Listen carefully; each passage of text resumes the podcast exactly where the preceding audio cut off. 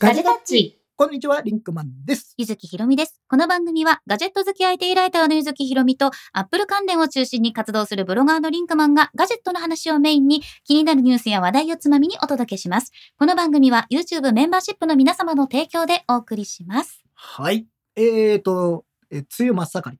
そうなの？関東はそうなんだ。梅雨真っ盛りです。ああ。まあ雨降ったり、えー、あと湿度が高いです。湿度は本当いやともにもう俺は本当に辛い。高いね今、ここ最近。まだね、暑さに体がやっぱ慣れてないんですよ。なんか会うたんびになんかリンクマンがだるいやつ。だるいだるいやつやっぱ日本の湿度はあって、俺日本以外ないんだけど。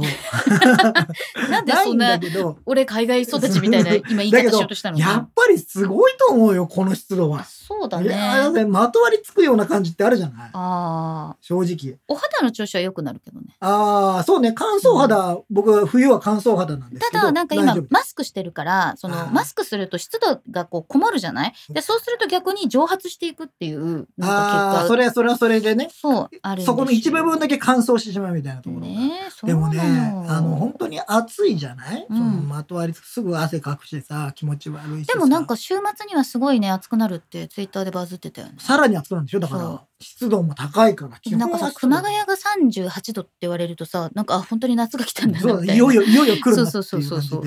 これで梅雨は終わるんでしょうかとか、いろんなこと思いながら。いや、終わらない。まだだよねさまあ、関東は今こんな状況でございましてええ。そうなんですよ まあ死にそうに僕は本当に暑いのあんまり得意じゃないんで、あ、そう。うん、寒いのは得意なの？得意じゃないです。え何が得意なの？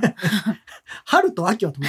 大体みんな得意だよ。花粉症の人はちょっと春あれだけどさ。うんあのそうそうあとは今リュウちゃんさんが言ってはい。梅雨は髪の毛が浮いてくるから嫌い。そうね。そう。だからね私、この季節に向けてストレートとかかけ直しますからね。ああ、なるほど。そうで、それで2ヶ月ぐらいとか3ヶ月ぐらいちゃんと持ちが。もうテンパにはね、もう大敵ですから、湿気は本大変当。ですよねねえという感じの、今、今日この頃で今日この頃ですございが。ますが、まず一つニュースですね。はい。まず、6月22日水曜日ですね。今日、あの、収録してるのは水曜日なんですけれども、本日12日に、え12日だって12時に、12時ね。はい。正午。正午、一等祭率いる新メディアテクノエッジ公開。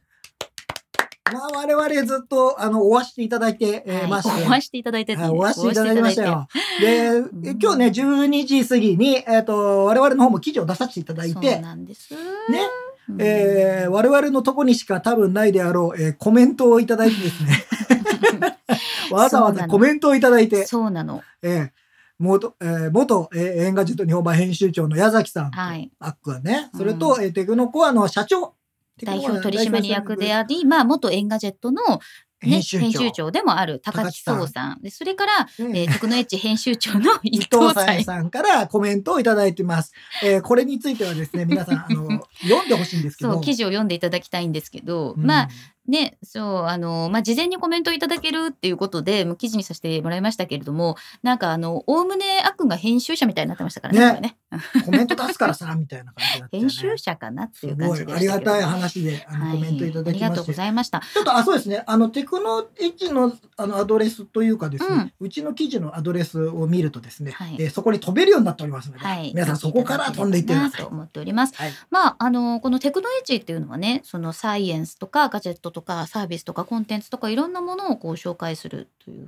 あの、テクノエッジの最初の記事がですね、ジョン・ハンケさんの記事もが、インタビューも載ってたね最高。5つぐらい一気に出てたのかな記事の中で。なんかね、書かれてたけど、ご祝儀記事ちょうだいって言ったらみんな送ってくれた。ね、言ってたけし、どその中でも、まあ皆さんの記事もね、すごい、えー面白かったいや、もうね。ね、ジョン・ハン系インタビューはすごかったですね。で、あの、やっぱりいろんな代表の方とか、その開発者のインタビューってあるけど、なかなかあそこまで突っ込んだ、そのまあねフレンドリーなインタビューっていうのそうそう、はあんまりそれっ見なくて。て結構、まあ難しいんだよね。そう。あのーいろんなとこ、あの、どこまで答えられるか。あの、それこそさ、会社を代表しているとさ、そのさ、うん言えることと言えないこともあるしさ、うんなんかちょっと難しいところはあるんですけど、なんかそういう意味でもなかなか、さすが、さすがだなああ、なるほどね。いや、でも、もね、ほんとね、あの、AR グラス買わせろとかね、うん、そうなんかあの、いいよね。そういう繰り返す伊込み藤祭っていう方がやっぱりいいよね。それは独特ですよね。最高なんですよ、うんなんで皆さんテクノエッジ、えーチェックしていただければと思いますし、うんなんかいろいろちょっとねあの編集部の皆さんにもよかったら遊びに来ていただいたりしたら嬉しいな、話聞きたいよねうんえーどうなんでしょう。まあなんて思っております、えー皆ま様あどうぞ、今後、今後とも。吉名に。吉名に。吉名に。我々もなんか吉名にないんですか？よろしくお願いします。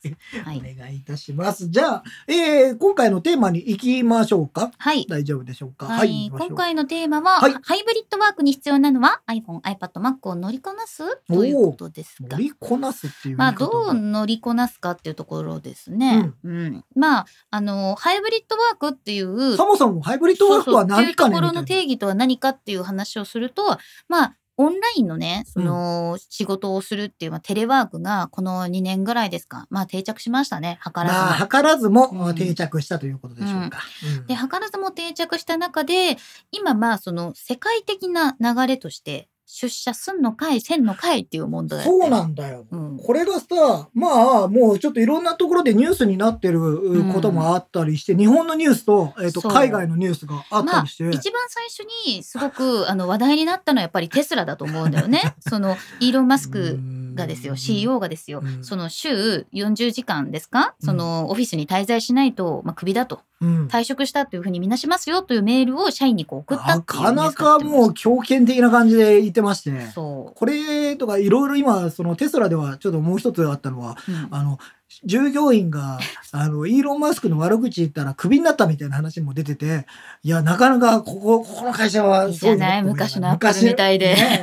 いや、すごいよね、とか思いながら。ね思ってるけどまあでも要するにそのイーロン・マスクの言ってることっていうのはその自分もねその長時間工場で過ごしてきたし製造ラインの人たちとこう共にこう作り上げてきたとでそういう中でやっぱり我々はものづくりの会社として現場にいるべきだとまあうんおおむねそんな感じのことをうんイーロン・マスクは言っていると。うんで自分がそうしてなかったらもうテスラなんかとっくに倒産してたはずだということを主張しているわけですよ。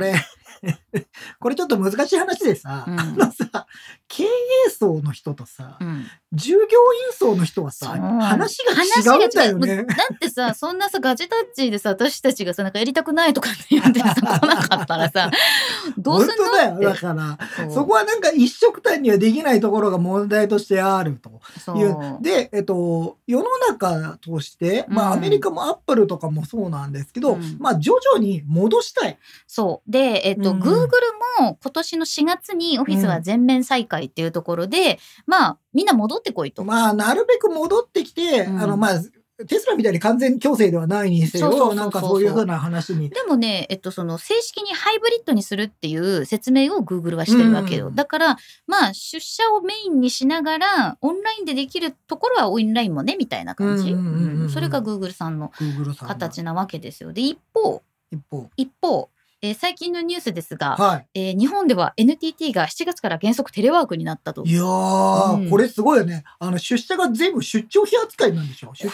扱い居住地の制限なしだよ。どこ住む？どこ、ど、どこ、どこ住もうか。どこ住むって言われてもねって感じがするからさ。うんそう。え、俺別にでもあんまり遠くに行かないと思うんだけど、俺はね。まあでも、その社員が今日はテレワークですっていうのを申告してたっていうのをなしにして、原則出社がないから、まあ出るときに申告しろってことよ。ん、これは逆にすごい進んだ話だなと思って。ねでもさ、18万人いるわけね、NTT って。グループでねで、その18万人を、こう、日々、なんていうの？どうやって管理するの？そうなんだね。すごく。これ、でも、うんいや、なんか、すごいやっぱ難しいなって俺ちょっと思ってるのが、うん僕やっぱりある程度そのフェイス2フェイスのあれって必要かなと思ってる派なんですねうん。で、まあ、あのさ、確かにさ、全然合わなくていい話もあるわけだから、今までそこら辺なんか強引にやってたところはあるんで、別にリモートワークももちろん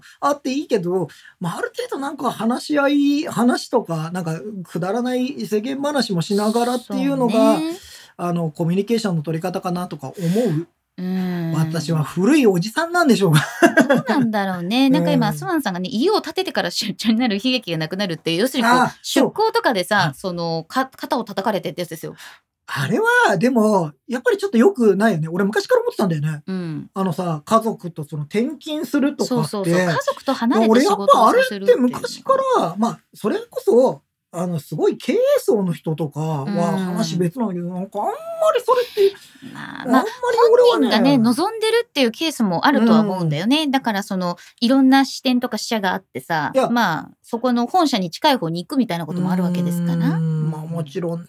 でもなんかもうちょっと、だからそこら辺としてはその全部が出張になれば。そういいね。だろなんかうまく、くね、いったらいいなとは思うけれども、例えばまあ、ヤフーも無制限リモートワークってうんいうふうに言っねていて、まあ、ヤフーさんは5万円までだったっけ？なんか、交通費ね。交通費5万円みたいな。いくらまでっていうの決まっているほら、ね、交通費で処理するか、うん出張費とかの、あれで処理するかで。すごい財務の話見てると面白いよねそれは違うからねっていう。でもまあ一方それはガジェタッチプラスとかでも太郎くんが言ってましたけどもまあアップルに関してはその雑談の中から生まれるものっていうのがすごく多いわけでうんそ、のねまあステージマネージャーですか、うんステージマネージャーがその Mac のチームをねマックのチームの話から、やれるんだっったら iPad にも導入しましょうってなったりとかカフェのまあカフェマックスまで行かなくても、まあ、隅々にそういうねちょっとカフェみたいなところがあって話したりとかっていうのもある。ただだよただあのガジェタッチに関して言うと、うん。そんなに合わなくても多分進行ができる。そのこういうスタジオはありだとして、例えばですけどあのちょっと前にさガジェタッチの対談記事をさウェブに 書いたね。書いたじゃない？書いた書いた。あれあはの WWDC のね、お話としてそうそう例えば OS の話とか書いてるんだけど、うんあれはですよあのん何も一言も話さず Notion 上でチャットをして。終わってるじゃん。うん。でかつそのなんだろうなそのコメントチャットのやり取りは割とずっとしてるじゃんうちのチームのみんな。そうだね。うんうんうん。でそれに喋ってるテンポなのかチャットのテンポなのかってあんまり関係ないと思う。ああ、そう。でも俺ちょっとあるよ。あそう。チャットはチャットのテンポだなって思ってるよ。ああでもそんなうん。なんかさ、書き方とかはやっぱりそうなっちゃうから喋り言葉ではないじゃない？っていうふうなのはアイディアの交換をしたりとかさ。あそういうのはね、その実際にいるとおやつ食べたり休んだりしちゃうから まあ、もしかしたらそっから何かが生まれてるのかもしれないですよ。わかんないけど俺もダラダラしてるケースが多いんですけど、ね。ありますけど美味しいもの食べたりしてるからだけどね。まあでもなんとなく僕はやっぱりまああの言葉って難しいのでそうんの書くテキストで、ほらゆずきさんとはもうそうやってまあトのや分かってるからね。やり取りしてるからいいんだけど、うん。そうじゃない人に対してはこれが失礼なのだろうかとか この一言が余計な一言ではないのだろうかとかっていうのも若干あるのでそれは人によって違うじゃない？受け取り方によって。だから例えばスラックとかさ今ねいろいろ導入してる会社多いと思うんですけど、うん。そこで済まそうと思えば済んじゃうのかもしれないんだけど結局はさそのなんかそそうでもスラッの距離感も含めてさスラ難しいックもさところはあるよ結。局さお疲れ様ですって言っちゃわない？最初にお疲れ様です。あのーメール人数が多くなる僕なるもうここではそんな言わないけど、うんでもなんそかうだね。ね例えば今日お疲れ様で今日の、えー原稿書いてくださいとか。その太郎さん今日はありがとうございましたそうそう原稿まだですかとかそうそうそういうの言うよね原稿まだで。すかとか原稿まだですかとかずーっと原稿 原稿まだですかしか言わない人みたいになってる。そうね。でも、あとね、その思うのは、私はもともと結構電話を使う方だったのね。そのコロナより前で。うん。で、それがすごい珍しがられてたんだけど、うん私も2010年から12、3年ぐらいまではさ、電話そんなに使ってなかったんだよ。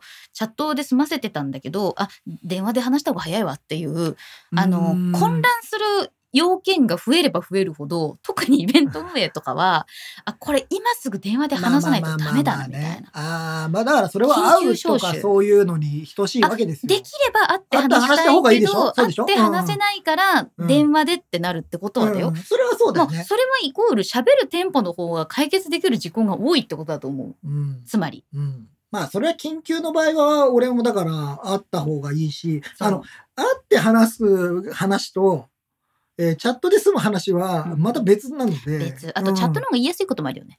ああ、そう。ああ、まあそれはあるかもな。太郎さんに。に面と向かって原稿まだですかとか言わないよ。だ何回この話です何。回言うね。太郎さんがちょっとかわいそうになってくる。そうだよんそうだよ。ダメだよ、いない人の話。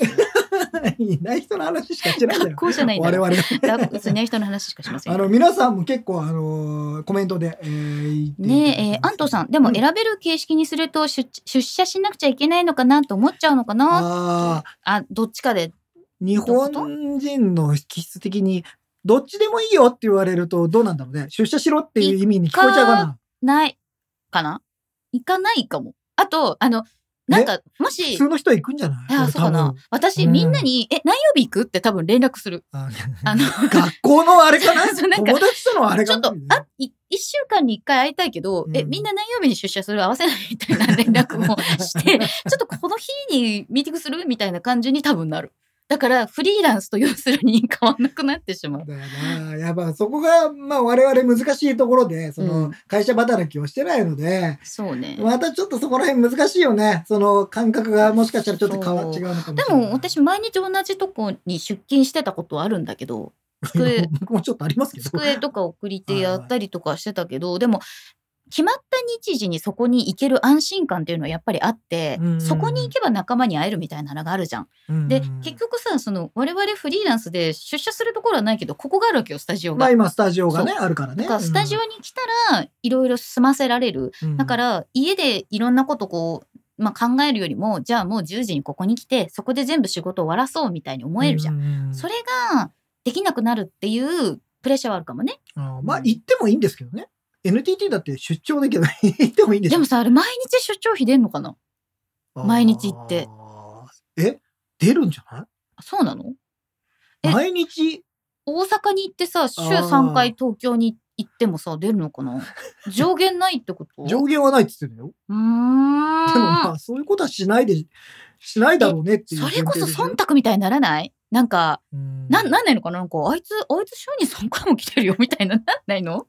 それ、私も浅いや、わかんい。ない。だから、それよりかは、多分トータルコストを見たんだと思うんだよね、これ。みんながオフィスにずっと滞在している。と、あと、定期代があるでしょ？皆さんが出社するために。そうだね。あるね。うんで、それを、えっ、と、毎日出社する人の割合と、うんうんリモートワークでいい人の割合を考えて、うんどっち、どっちが最終的に、その、まあ、施設維持費とかも全部含めてよ。うん。やった時に、うん。あ、これもしかしたら、経費削減になるかもね。もしくは、あの、その社員たちの、えーそういうやる気とかにもつながるかもね、もね。みたいなことになったんじゃないの、うん。チャビーさん、息子の会社は月金出勤で他テレワークだけど、来月から完全にテレワークになるらしい。ええああ、もうでもそうやってテレワーク、日本はテレワークになるところも出てきて、ね、ねえなんか意外と日本が極端で面白いね。なんか逆になりそうなのに、なんかなんかすごい不思議。アメリカとかの方がさ、ウェイもうさみんな嫌だったのかな もう、もうなんかのきっかけがあれば、もうその波に飲まれたかったのかなうーんでもさ、日本は特に東京の方だとさ、うんあの、まあ通勤電車が。最悪だからね。あれが社会問題だから、あれ、サンタストレスで私。あれがなくならないとなんかさ、もうちょっとなんか、その、前提が変わるよね。それはある。うん。あねれがあるだけで、歩いてすぐのところに会社があって出社できて家もすごい快適だったらまあそれはそれで別の話を。家に会社近くにあるとすぐ会社に行かなきゃいけないっていうそういうあれがあすぐ呼ばれるみたいな今度ね大変なんですよ。虎之助くん、メールでやり取りするより直接話した方が楽ではあります。うん。ねね結構その方が楽。ねえ、モバゾウさん前提が多すぎだと、えっ、と、文章では発散しちゃいますね、うんとかね。あと、えーオフィスに行っても話したい人誰もいなかったら意味ないもんね 行って一人だったら悲しいもんね。あそういう意味では。レオナードマゲさんかなうんそれはあるね。誰も、そう、だから、出社してって思ったらみんなテレワークだったっていう。でもさ、やっぱさ、なんかランチタイムとか回せたいじゃん、みんなで。って思っちゃう。私はこれでもいろんな人がいるよ。ランチぐらい一人で行けっていう人いるから。ねそれは、毎日行ってたら、私も結構一人で行きたくなるタイプなんだけど、うん。なんか毎日同じメンズでランチに行くのも、それはそれで疲れると思うんですよ。一人でいろいろこう、なんか、LINE とか見たい時もあるじゃん。なんかあそうそうとかね。ちょっとなんか LINE のショートでも見ようかなとか、うん。そういう時もあるかもしれないけど、一週間に一回とかだったら多分なんか、話して話詰め、詰めちゃいたいなとかさ。うーん。だってやったって言えないもんね。そんなの気軽にね。あれどうなった？あれどうなったって言えないですか？いや、離れてると。ああ。だから、え、 Slack とかだったら言えない。それを、なんか例えばさ、まだ催促するには、ちょっと距離、時間がある時にとか、あのことってどうなったかなって。進捗の確認ね進捗の単なる確認だけど、なんかこれを、なんか、それを Slack でさ、あの件どうなりましたかっていうと、ちょっと熱感じる 時もあるかもしれないじゃん。そういうんじゃなくて、そういえばリンクマンさんあの人連絡したみたいな、なんか、そういう軽いことが言えなくなるかな。もう圧感じてますけどねいや、もうすでに。その時点でまあ、ね今日はだからその出社の是非ということではなく、あそうなんですよまあそれはねあの、うんいろいろ社会にあの会社によっていろいろ違いますけどそうそうそうそう。じゃあそんな中うん。あーまあいわゆるハイブリッドワークに適したハイブリッド。ハイブリッドワーハイブリッドワーク。巻き舌できますよ、まあ、記事できますハイね。ブリッドワークに適したデバイスということで、うん。えーやっぱデバイスの話しようよっていうことなんですよそうなんだよね。だから、まあ、今の我々とパソコンのね、関係性、特にガジェタッチを聞いてくださってる方はですね、結構、その、デスクに座って、デスクの前でモニターを見て、っていうためだけのデバイスしか持ってませんって人は少ないと思う。あーままあ、iPhone 含めてね iPhone とかうん iPad とか MacBook とか、まあ、MacBook をね、そのデスクに置いてっていうことあるかもしれないけど、昔ってほら、パソコンしますって言ったら、デスクの前に行って、うんそこにあるパソコンに向かうっていうのが、ちょっとパソコンやってくるみたいな感じだったじゃん。パソコンやってくるそう、そう、お父さんとかさ、はいはいはいはいちょっとパソコンやってくるみたいな。そうじゃなくなったから、なんかそういう中での皆さんがね、どういうデバイスとの距離感皆さん、いや、これさ、あの、多分、ちょっと僕は答えはある程度分かってるんですけど、うん、上で聞きますよ。うん、皆さん、お仕事するとき、ちゃんと椅子と机に座ってますでしょうか？なんだ、圧とを感じるぞ。圧を感じるぞ。ていう話で、リモートワークしてるときですよ。皆さんはどういう、えーところで仕事をしてますか？例えばリビングで仕事をしてますか？それとも自分の仕事部屋がありますか？とか、ベッドの上？ベッドの上でソファーの上？でやってますとか、なんかいろいろあると思うんですけど、自分の家でどんな居場所がありますか？みたいな。自分どんな居場所がありますかってなんかちょっと重たいね。いやいや、重い。たいけど、でも意外とリアルな話が聞けるかもしれないなっていうね。ベータ君リモートワークなんてない。あ、もうじゃあ出社なんだ。フル出社の人。でもいや、いるよ。今はもそう本当に増えてるから、フル出社の人は。うんで、も、あの、新卒で会社に入って、最初からずっとリモートワークって人結構しんどいっていうからね。職、場の関係性が分からなかったりとか。そうだよね。あの、大学1年生も辛いと思うしさ。辛いと思う。ややっぱりその一組織とかに入った時の最初がいきなりリモートワークっていうのはな、まあまあひどい話ですよそうだよね。えー、健介好みさんは机に座って椅子にパソコンを置いてしてうんます。どういうこと？どういうこと？逆になっちゃって全然できない下に向かってるってこと？あ、させひまさん、ウーバーイーツ配達になるテレワークの方々にお家から注文してほしいです。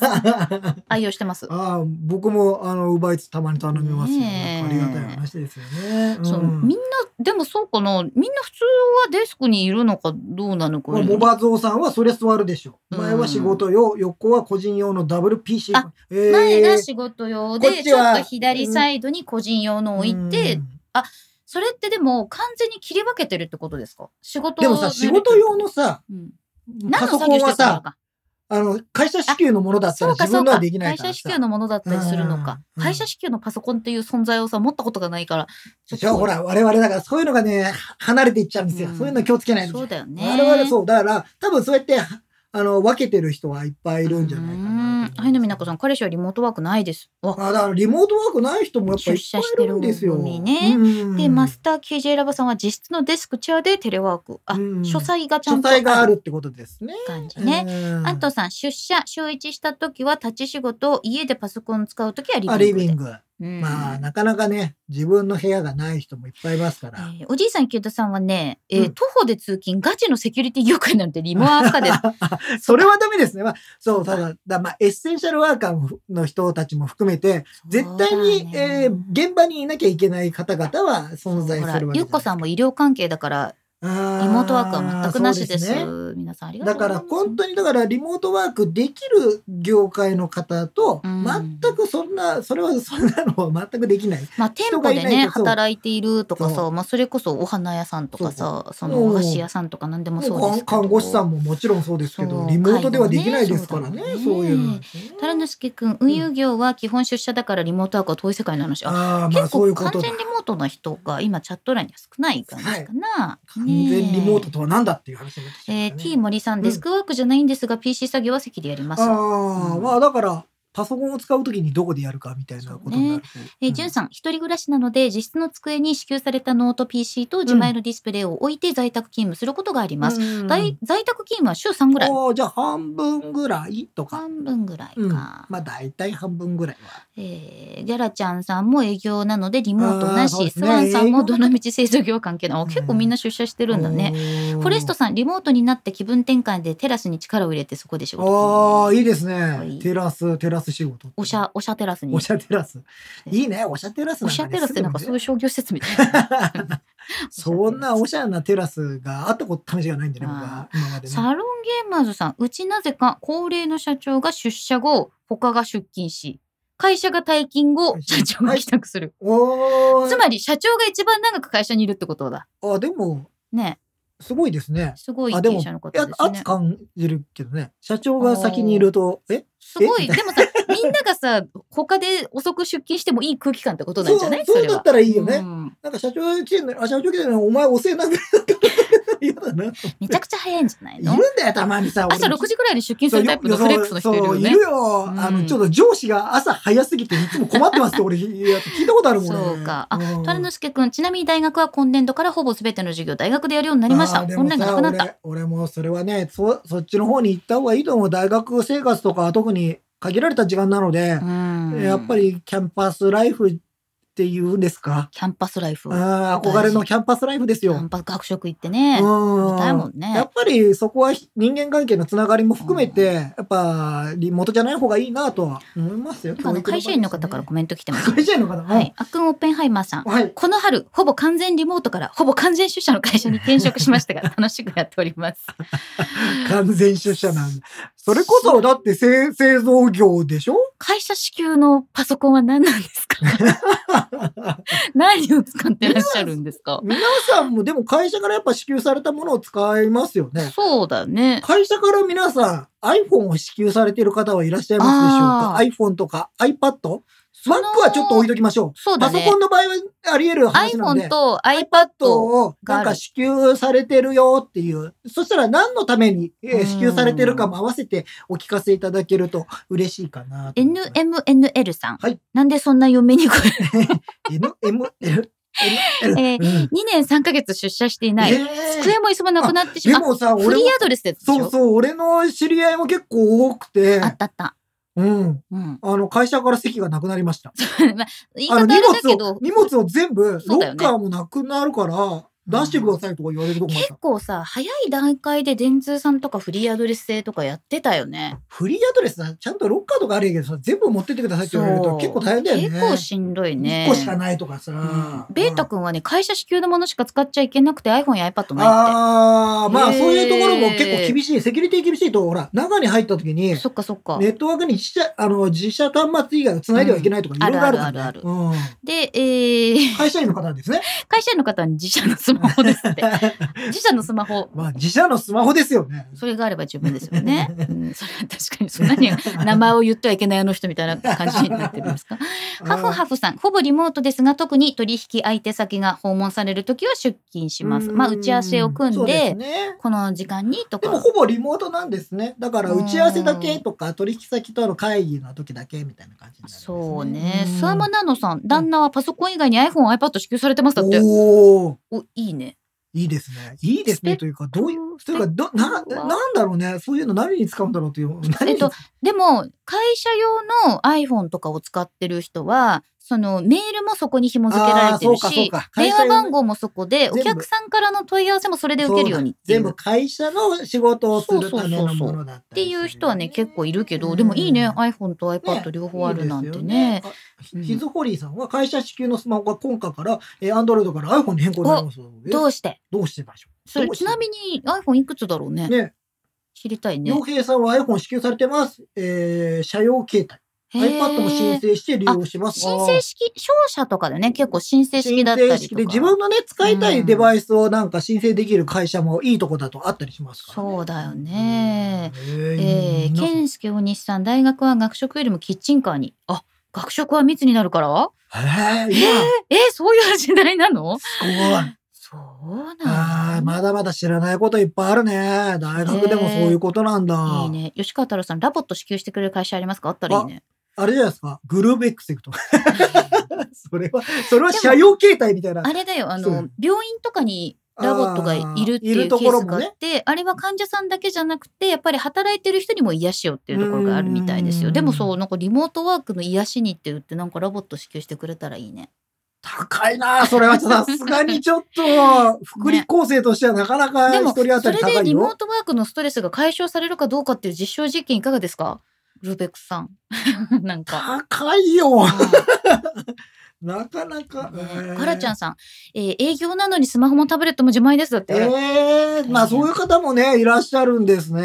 なかなかそのぐらいは本当は会社頑張ってくださいって言いたくなるよね。だよねうんえーマスター KJ ラボさん、教育関係、過去大学ですがお、対面は悩ましいです。で、まあなんかね、コロナが出たらパニックになっちゃうし、あ現在は基本対面授業で体調不良とか濃厚接触者は遠隔授業なーまあね。あの、やっぱ人が多く集まるところになると、まあそれだけリスクがね、うん大きくなるんでね。ね。まあそこは嫌だって思う人も、もちろんさ、あの、嫌だって思う人もいるじゃない、うん。そういう人の多いところに行きたくないっていう人もいるから。ねそう。だからその人たちのことも否定しちゃダメだからさ、ねやっぱそこら辺もうまくなんか社会として許容するような状態にならなきゃいけないよね。ゆりココアティさんはね、会社支給のスマホが iPhone から Android に変わって辛かったです。そう。そういうパターンももちろんあるよね。だって会社のシステムとかさ我々いろいろ。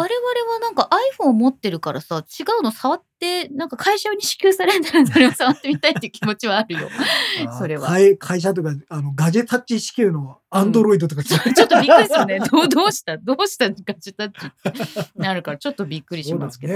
りゅうちゃんズもね、学食がなくなってコンビニ行くかウーバーとかしてますだって大変じゃん、それ。えーお金かかりませんだって学食は安いじゃん。コンビニは高いからね。なんかうどんとかさ、丼物とか200円ぐらいで食べたりするじゃん、学食。昔ね。昔は安かったよ、学そう。いやでもね、最近大学行っててもそんなもんでしたよ。安いところはいいですよね。んそうまあねまあそんな中、あの、うんどうやって使うか？そうね。あのーまあやっぱりさ、我々そのさっき言ってたモバイル、家の中のどこで使うかっていうところで言うとさ、まあ私はデスクがそもそもありませんので、家にないらしいじゃないですか。でもですよ、えっ、と、リビングの、はいあのー食事をする、まあダイニングか。はい、食事をす。るダイニングテーブルのところでなんだかんだ言ってミーティング受けてるんですよ。そうですね。うん。それは見たことありますよ。そう。なんそこはか、どこですかって言ったら、ダイニングテーブルですあのね。ちゃんとしたミーティングあるじゃん。うん、ちゃんとし。たたミーティングあるじゃんってな。違 うえ、なんですかそれ、順位つけてるんですか？違う。あんまり良くないと思うな。違うよ。この人だからはそうでもないなんから。社内のミーティングとか、そういうのは、もうなんかソファに座ってやったりしてることもありますけど、うんでも、ね、そのなんかこう対外、対外業務ですか？そうです、そうですよ。そういう業務になった時は、ちょっとそうです背景に何もないところにしようかな、みたいなことを思ったりするので、それはちゃんとダイニングに座ってやってますけど、でも、ダイニングはね、あのね、コトラがね、こう、来れちゃうんですね。ああ。だか、ら、すごい、こう、ミーミーミーミー言ってきちゃう。うるさい時あるもんね。そう。ずーっと、ずーっと泣いてる時あるもんね。あの、顔が見えてるのにさ、あの、こっち向いてくれないから、ミーミーミーミー言うので、ちょっと君、ちょっと君静かにしてようか？ミュートされる。かわいそう。ちょっとコトラちゃんミュートいいかな？みたいなことに、ね、なっちゃいますけど、うちの LOVOT はね。ベーダ君がガジェタッチ支給でギャラクシー Z フォールド。高くて買えません。安心だし、高いし。高いし。いえそうなんだ。虎之助くん、iPhone とか支給されたらいろんな設定いじっちゃいそう。会社のやつはいじらないでくださいねプロファイルとか言われますからね。なんか怒られますよ。ね ドクターは院内用 PHS 以外にガラケーが配布されてます。あうんあの、結構、あの、病院は多いですね。PHS 使ってるところ、やっぱりね呼ばれたりそうそうそう。え、りゅうちゃんずさん、あ、うちのおじいちゃんはうん。大工なのですが、うん。iPad を支給されてるみたいです。で、いろいろ聞くと、設計図を 3D 化するのにマイクロを使ってるみたいです。ええあどういうこと？すごいね。でも、そっか。いや、それはもう発想の転換じゃない。なんか、設計図を 3D 化するソフトって iPad でも出てるんですよ。確かに。だし、自分で組めるやつもあるけど、でも、ざっくりとした、その、立体感が見たいときは、箱庭作ればいいってことでしょ？すごいね。すごいね、すごいね。俺はちょっと思いつかなかったよ、そんなこと。いや、でもそれはそうかもしれない。面白いね。あのーうん、結構 3D のソフトもあるんで、よかったらそちらもご検討いや、ください。でもさ、マイクラ使いやすいんだったら全然いいと思うよ。だからほら、すごい精巧なものじゃなくてもいいわけじゃない？イメージだもんね。そうそうそう。だイから、メージ。それと、マイクラの汎用性すすごいごいね。いな。や、びっくりしたわ。それはすごいけど、、リュウちゃんズさんのおじいちゃんみたいおいくつぐらいのおじいちゃんって言ってもさ。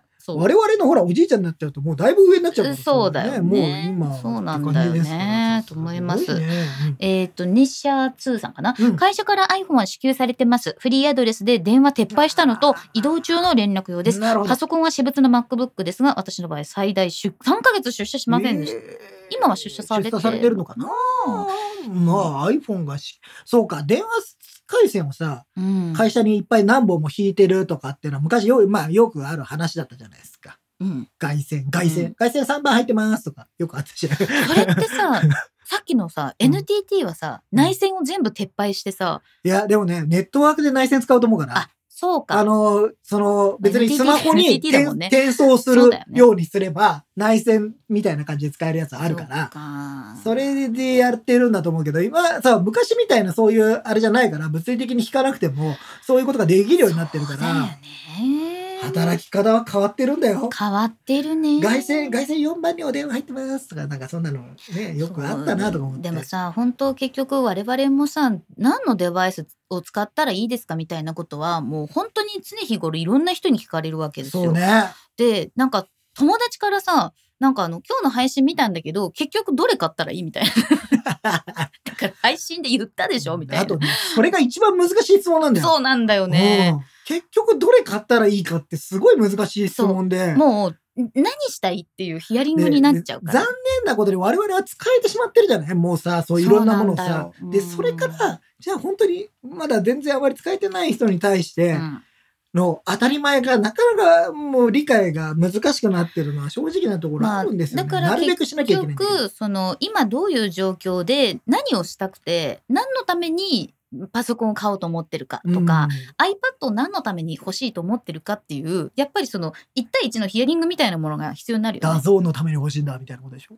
あんまりないよねでもね。あいるのかな？いや、ダゾーンとか、 Netflix とかあを見たいとかっていうために iPad が欲しいってやっぱり閲覧のツールとして見たいって人いるけどそうそうだってほらテレビはさ専用機のためにプロ買うかな。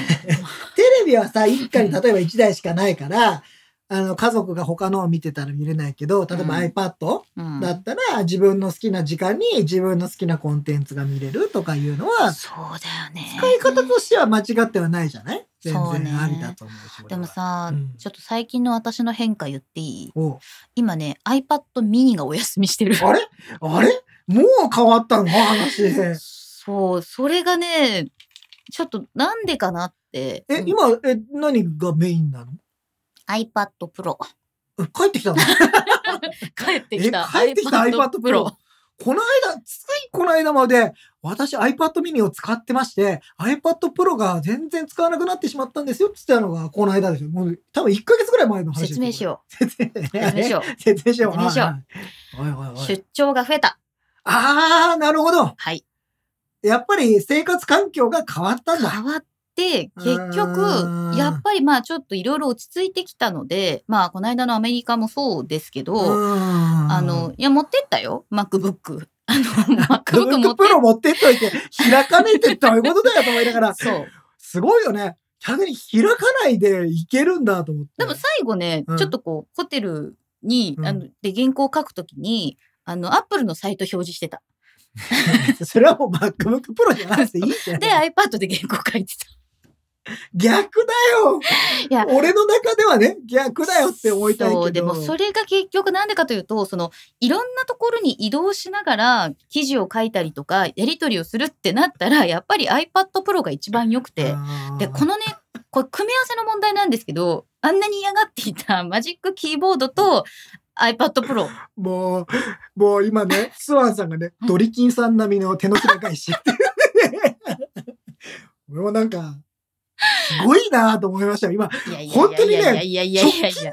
俺は iPad mini を使ってるって話を聞いてた気がしたから、iPad mini はですねびっく、りした、俺今。最近 iPad mini はどうしてるかというと、私のお布団の周りにいます。ほら、データ君も言ってるぞ。画像専専用機より贅沢なんじゃない俺もそう思う。えー俺もそう思う。なんあ何がか。MacBook の話 MacBook Pro とかさ、iPad mini とかのその放置具合ですよ。今みんなのコメント見てるし。MacBook Pro ね。これ別にだから MacBook Keynote もさっき作ってた。うんだから、それだけでしょ。でね、あのね、結構私、うんそうだ、これだと思ったのが、あの、今、ガジェタッチの原稿を Notion に入稿してるの。そうですね。あのうんすべて、あの Notion で管理するようにしたんです。で、タブ、まあ、そのなんだろう、タグで私が入稿済みなのか、下書きなのか。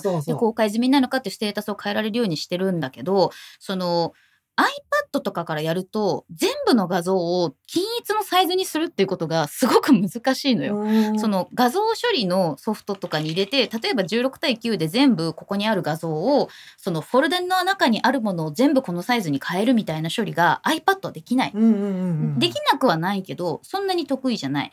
で今後新しく出てくるステージマネージャーとかによってそれが変わる可能性はあるよね。うんうん、フォルダを開いてそこの中を全部均一サイズにしようみたいなできるんだけど今は結構力技なわけよ。うん。全部を大体同じサイズにするのにカメラロールに1回保存してそれを16対9の枠に入れてそれをもう一書回き出してね。書き出して保存してみたいになるとあちょっとめんどくさって なるのでなのでそういうののために Mac を今使ったりしてるの画像を均一のサイズにするってでもそれはフォルダの中にあるものを処理するっていうことをあんまり iPad は得意としないからやってるっていうだけです今は。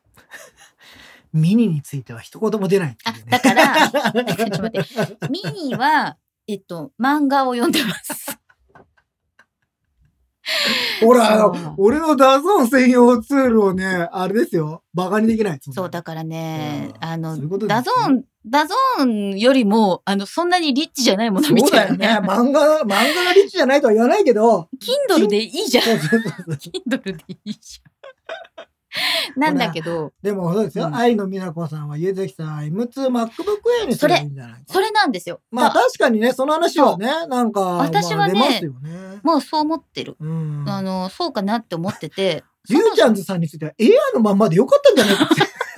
もっと前の話に戻ってみたいなごめん。それも正直そう思ってるんだけど、エアーはね、友達に渡しちゃったんでね、あーれでよかったなって思うことはまあまあある。ううんん、そうなの。。で、あの、マスターケージラブさん、カナ入力の勝利って書いてるけど、本当 iPad ってちょっと前までは、ちょっと前までっていうか、最初はカナ入力できなかったからね。ねあ、の、そういう意味では、その文教のエリアに iPad がやってきて、カナ入力ができるようになったので、すごく、まあ、タイプしやすくなったっていうのと、最近原稿を書く機機会がすごい増えたんですよ。いや、もうそれは書いてもらわなきゃ困りますよ私、去年3本ぐらいしか書いてないから。それでさ、いや、そんなこと言っちゃうけど、ライターっていうと、もうちょっと書いてる。もうちょっと書いてる。もうちょっと書いてあの目立ったものそのぐらいしか書いてない。でもなんかね、その今すごいこう記事を量産する体制ができましたので、あのそうなったらですね、というか違うな、iPad Pro をメインにしたら量産体制ができるようになった。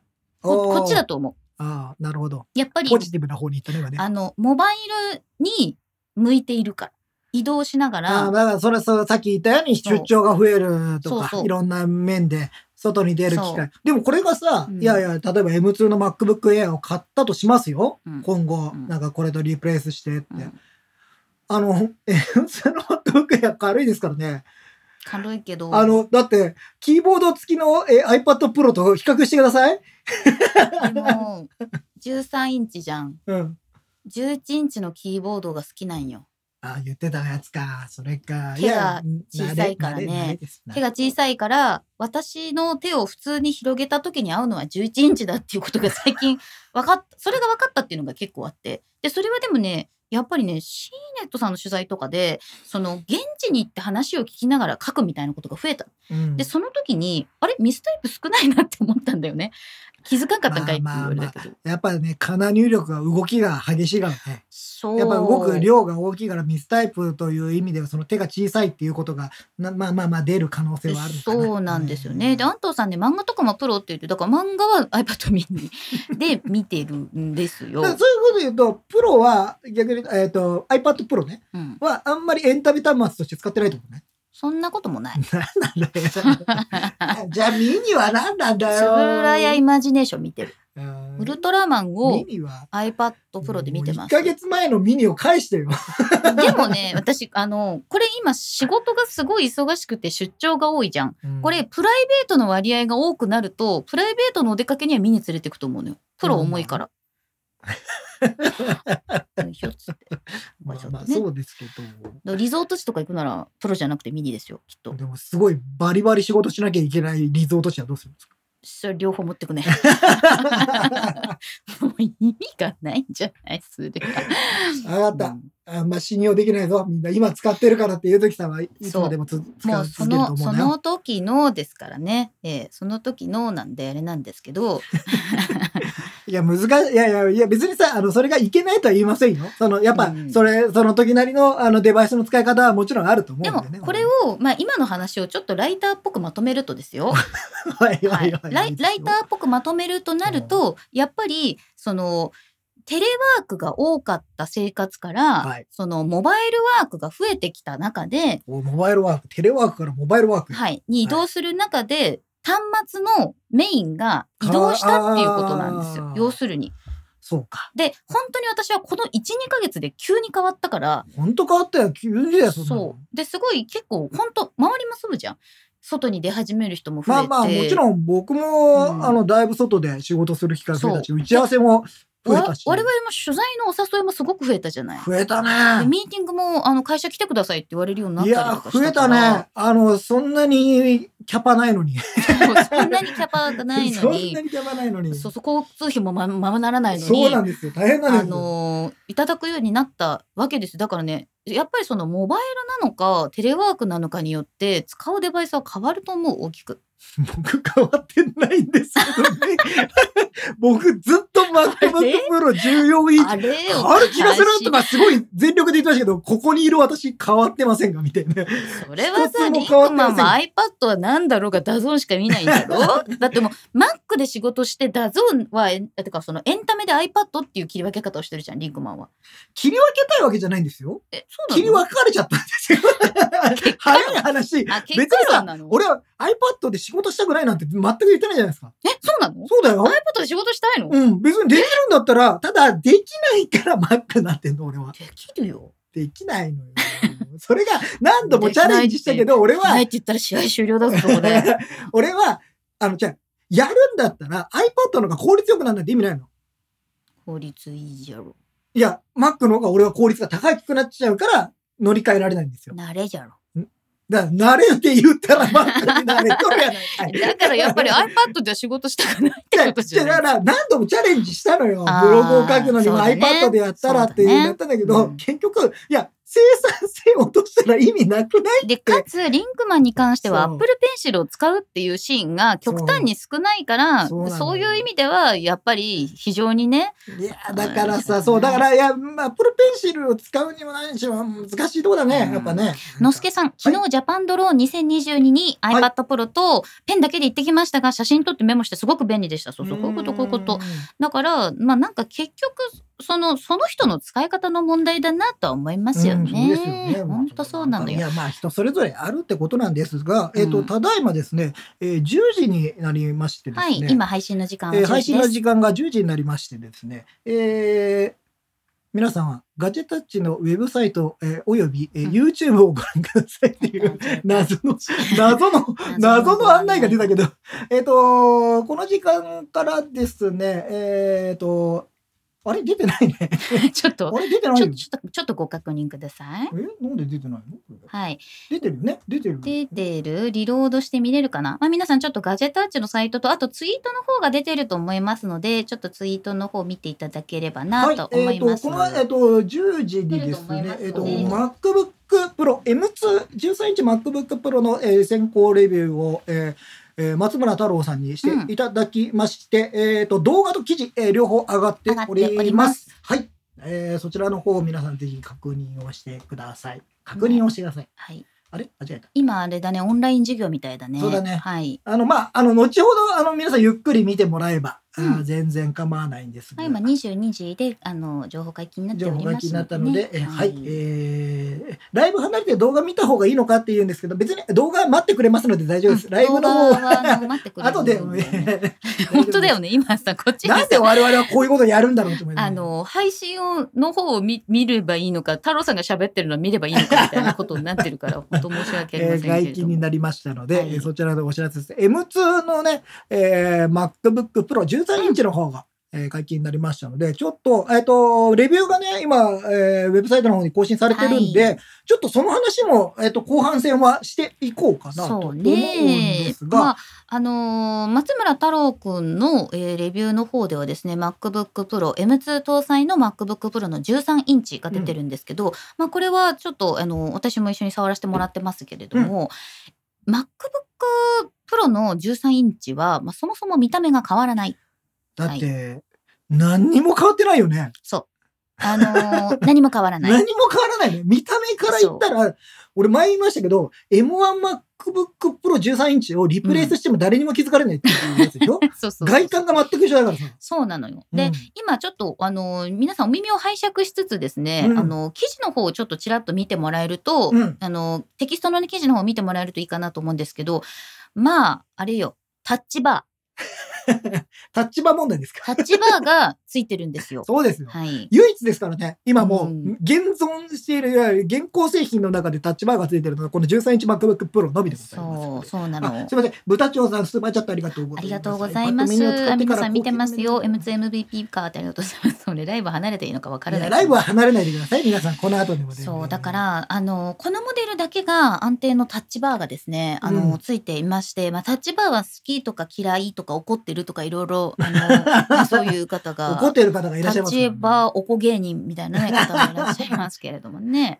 うん。あのみんながそれをどう思うかはさておきまあこのスペックが欲しいっていう指名買いも多分あるだろうしそうですね。うん。要は、M2 チップを搭載したモデルでは、うん。一番最初に世に出てくるのがこのモデルで、うん。これが24日に発売なので、金曜日ですね。今週の金曜日そえーに発売されますので、そうなんだよね。まああのベンチマークとかのね、はい、ベンチマークとかも、えー出ておりまして、うん。えっ、と、何ですか？はい。シングルコアで1900、えーうん。マルチコアで9000 9000近くまで出てて、グラフィックスだとメタルで3 3万万ぐらい出てるんで、GPU がやっぱりね、今回2つチップ搭載されてるん、10コアになったんでね、うん。やっぱその効果は大きいなっていうのは。そううね。んで、まあ、普通にベースアップされてるしね。そうそうそう。で、ん M1 に比べてマルチコアで約25%、うんグラフィックスで242%の性能向上を確認できるとこれ。は、グラフィックス、しかも、あの、メディアエンジン、これ、記事にも書いてますけど、メディアエンジン入ってるんで、あの、動画編集は、特に M1 でもさ、まあまあできた。たのよ。できたできた。全あの、その、普通にできたのが、それが、さらにやっぱり快適になるんじゃないかなと思って。そうね。特になんかこう iPhone で撮影したりとかすると、もうすごく相性バッチリなんじゃないかなと思いますよね。あ、時々ちょっと声が途切れ途切れの方はリロードしてみリたりロードをちょっと試してみていただけますでしょううん。えー。太郎くんがねベンチやばかったってコメント来てますけれどもね、みんな大好きタッチバー、えー吉川さん物理ファンクションキーを残したままタッチバーつければよかったのにというなんか、だからさ、半分にしてとか俺もすげえ思ったことあるの。タッチバーを半分ににして半分に。ダッサいよそれ。ちょっと間違って押しそうだもんねそこはね。バイオハザード8ねビレッジ動くのかな？動動くくんじゃない？この多分エンジンメタルだったら3対応してるとそう。全然いけると思いますよ。で、あの、ちょっと細かいところは、えー、太郎くんの記事も見ていただきつつと思うんですけれども、まあ、この後さ、結局、その13インチ MacBook Pro の後に、えーまあ、MacBook Air の M2 が待っているということに、まあこれ一応来月というふうにアナウンスがアナウンスされてるんがされで、ているので、どうするっていう話だよね。もうする。ただ、これ、うんあの、動画でもね、太郎くんが言ってるんですが、うん。M2 チップの最大限のパフォーマンスを発揮できるのはこの機種なんですね。13インチの。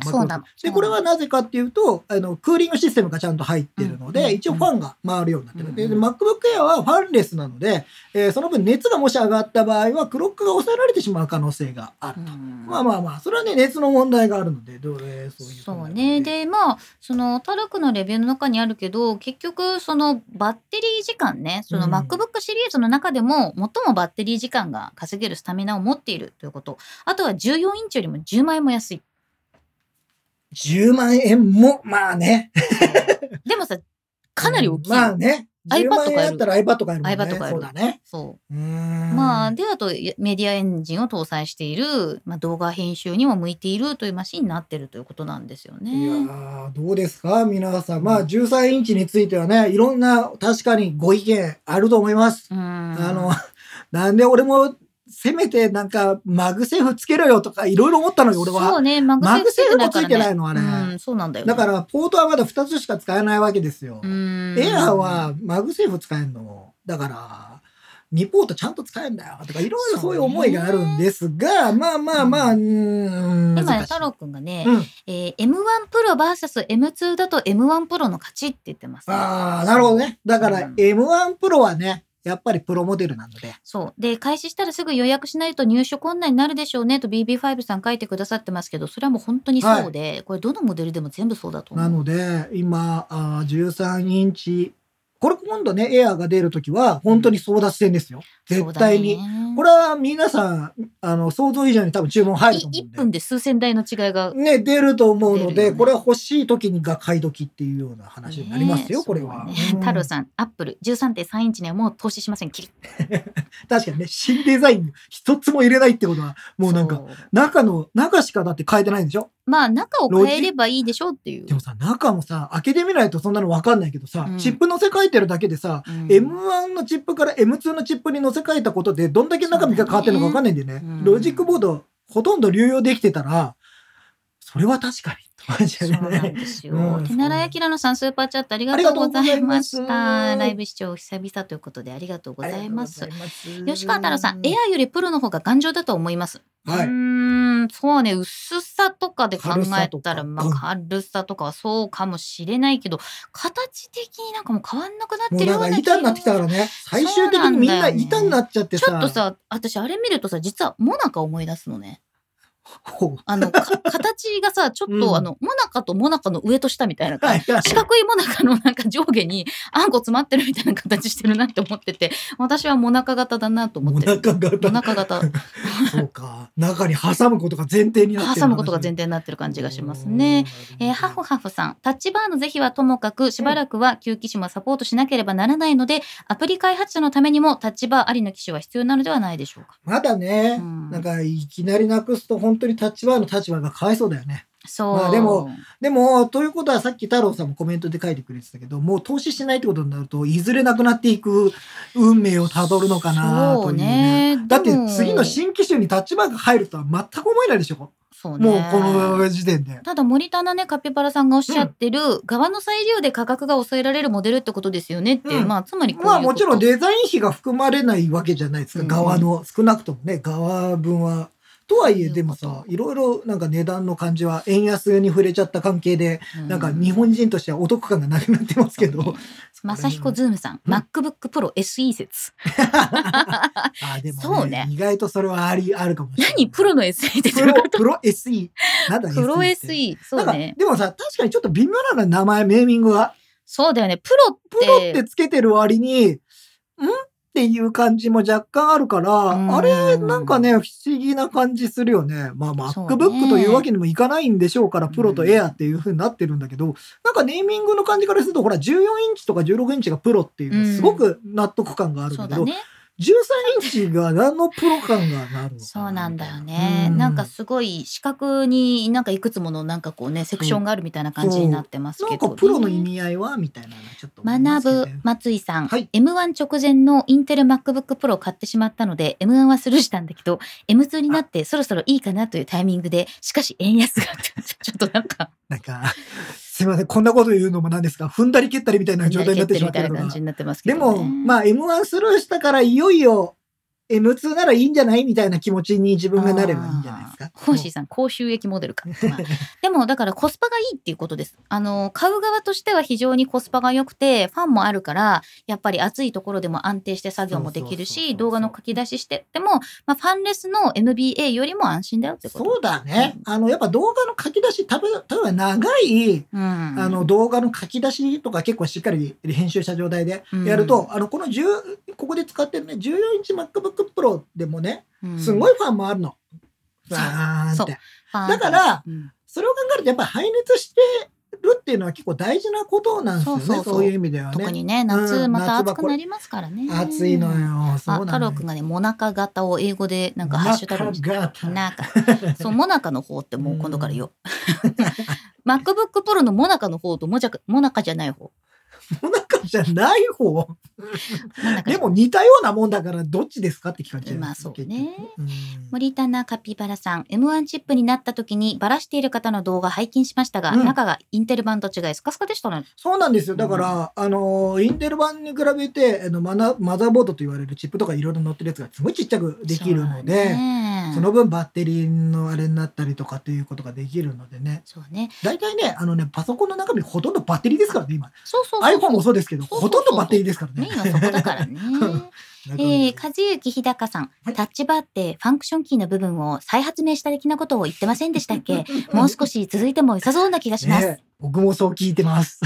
よくあることです。よくあることです。よくあることだぞ、みんな。だって、この間もなんか、ガジェットプラスで、なんかね、アップルは平気で、この機能クールだろ？っていう、え、お前なんで気づいてなかったの？みたいなことを言いますから、そうね。まあ意外とそんなもんなんですよ。人がやってることなんでね。うんなかなかそんな完璧な。そう。よ。まあ、行ったり来たりですよ、そこはね。えーガラちゃん、MacBook のキーボードも一緒になるって、それ iPad じゃない？それは iPad じゃないか、iPad で。うん、iMac なのにプロってつける会社ですから。そうね。いや、だから、iMac にもなんかいろいろさ、もうちょっとバリエーション増えてもいいんじゃない ?M2 乗るのかどうかは知ら。そうね。うんえー、太郎さん、Air vs Pro。GPU を10回で揃えると、プロの方が2000円安くなる。不都合な真実。本当だ。これそうなんらしいですよ。そうらしい。10コアで揃えちゃうと。そう、10回で揃えるとだって。なんだって。まあだからじゃあ、やっぱりプロは安いんだ。うん。なんか、そこもね、ちょっと微妙なんだけどね。まあ微妙あんまりそうも言えないそうも言えないけど、でもまあ、まあそうだよねっていう。だよね。感じがするよねえー、BB5 さん、SD カードスロット欲しかったですけどねって。まあそうね。SD カードスロットないもんな。うん。俺今全然き、全然気づかないで言ってて、あの、大変申し訳なかったと思うんですけど、ね、佐世島さんがね、リンクマンのタッチバーのタ立場という名言はスルーできませんって。しまったと、俺一番恥ずかしいやつじゃないか、これ。なんか、立場の立場。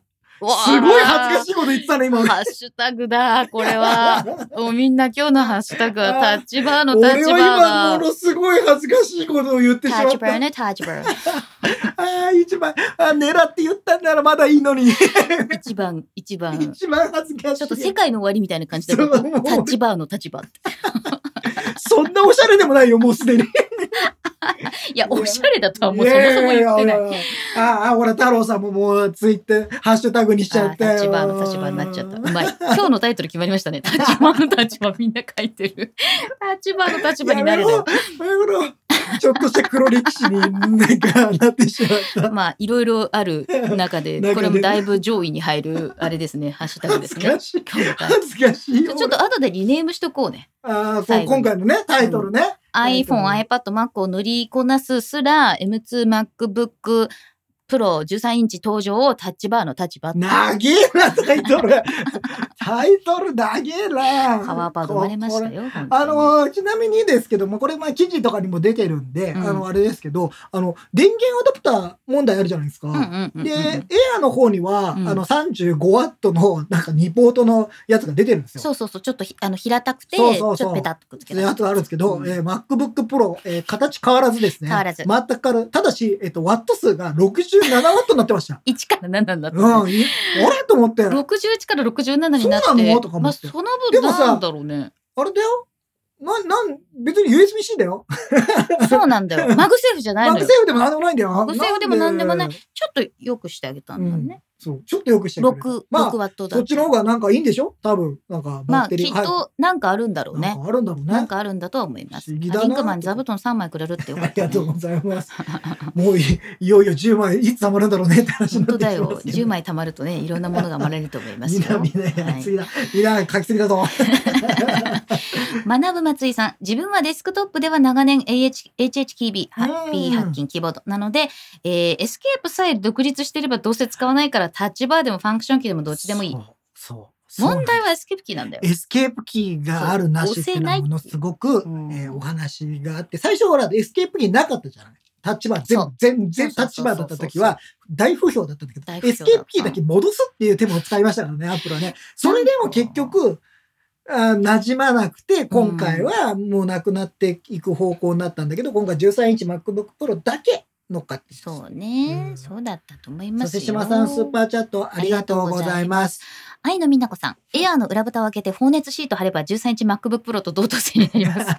で、太郎くんが確かにインテル時代夏場は保冷剤置いてたいなと思い出やーやっ。てた。やった。やった。やった。でも俺あれ結露が出ちゃうんじゃないかと思ってさ。ああ、そう。あんそれはまりやりすぎるのよくないなと思 iPhone ってた。でも結構ドキドキするよね。保冷剤とかあ夏んまりね、やりすぎるとさ、と思って立場の立場っていうスーパーチャット面白いね。恥ずかしいよ、俺。リンクマンすごい全然思いつかなかったって言われてましね。吉川太郎さん、2ポートの充電器、やっぱりアップル純正品に見えない。ねこれ、MacBook Air ね。エアの方ね、あれはちょっと不思議な形してます。でもさ、うん35ワットなんだよね。でも、あれ、なんだろうね、急に平たくしたくなったのかな？何にでもさ、揃えたかった縦型のやつもあるんだよ。あ、そうだね。コンパクトとうん縦型の普通の今までの形のやつでうん2ポートのやつあるんだよね。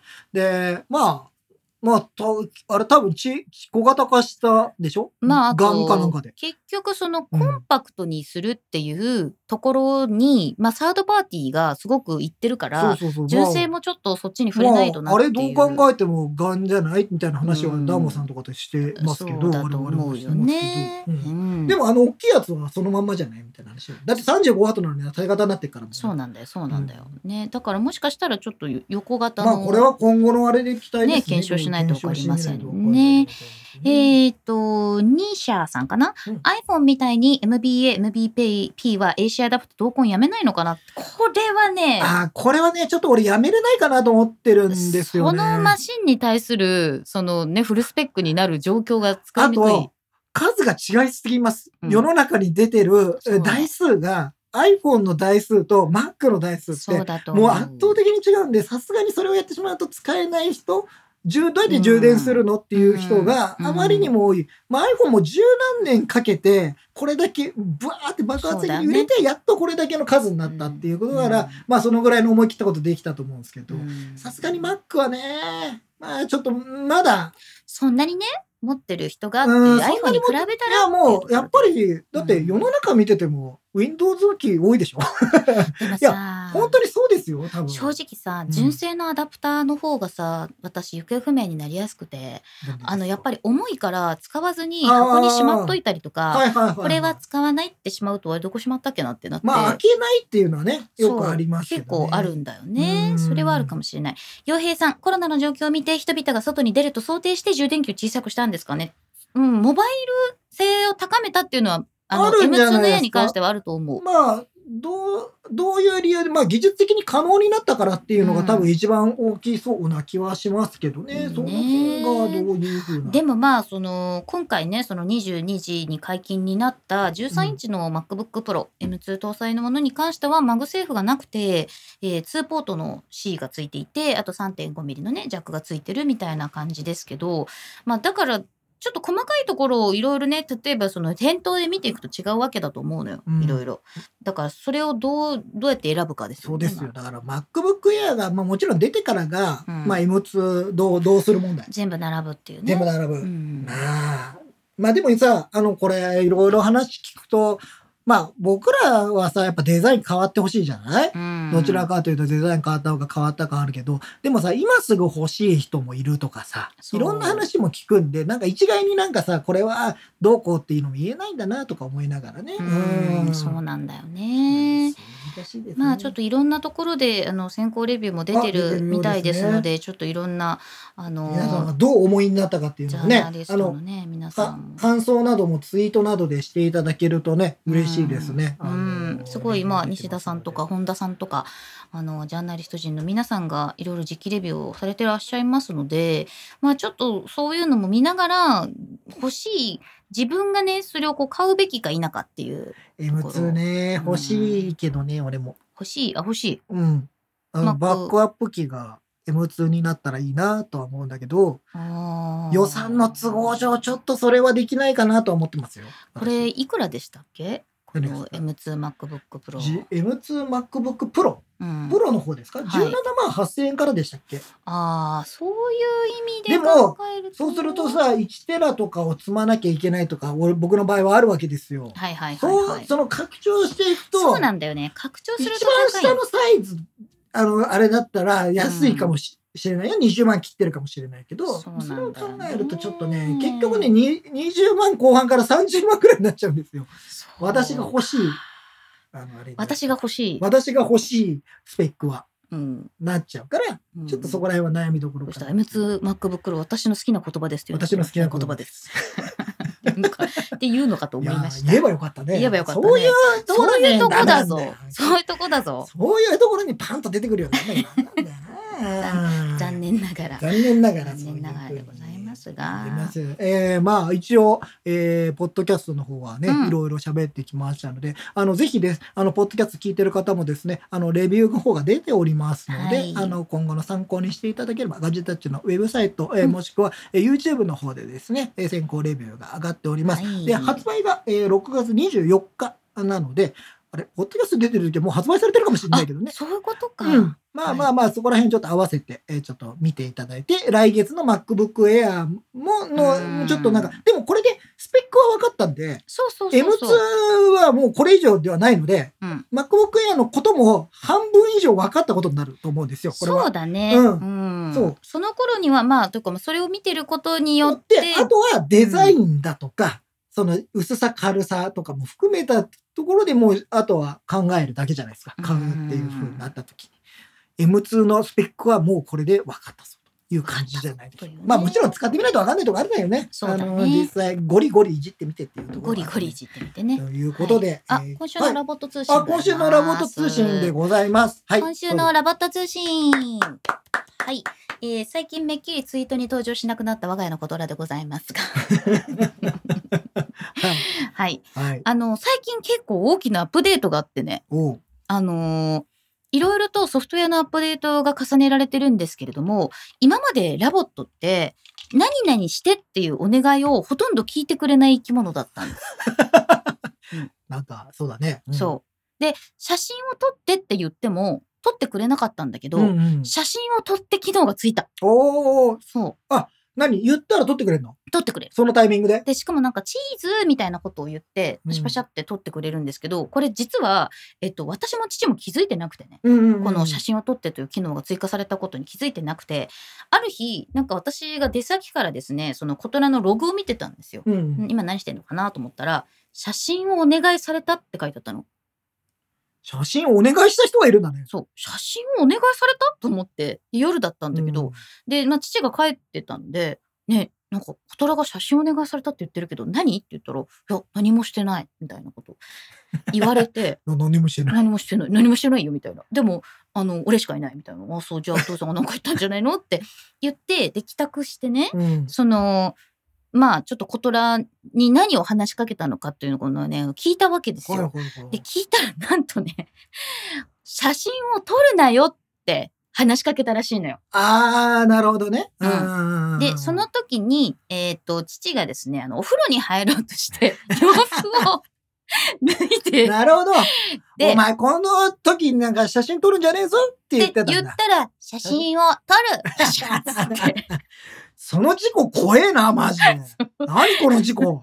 写真を撮るからの、写真を撮るなよのところの、なよはちょっとことらちゃん理解してなくて、すげえ怖え話じゃないこの話。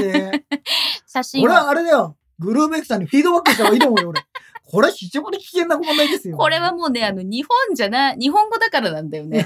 そうそう。写真撮るなよ、撮るパシャみたいななってて。これは怖いね。そう。っていうのがあったのと、うんあとは、あの、歌を歌ってに対して歌ってくれるようになりましたね、ちょっとち。ゃんとね、そこらだからそういうなんかそのコマンドみたいなのが増えていっているので、えっと今後もですねちょっとそういう細かなアップデートが出るようになってるのかなって思ってます。はい。じゃあいいですか？はいこんなとこで今日はお時間となりました。お時間となりました。というわけで今日もゆるっとお送りいたしました。目立たずあなたに寄り添いたいガジェタッチお送りしたのゆずきひろみとリンクマンでございました。バイババイバーイ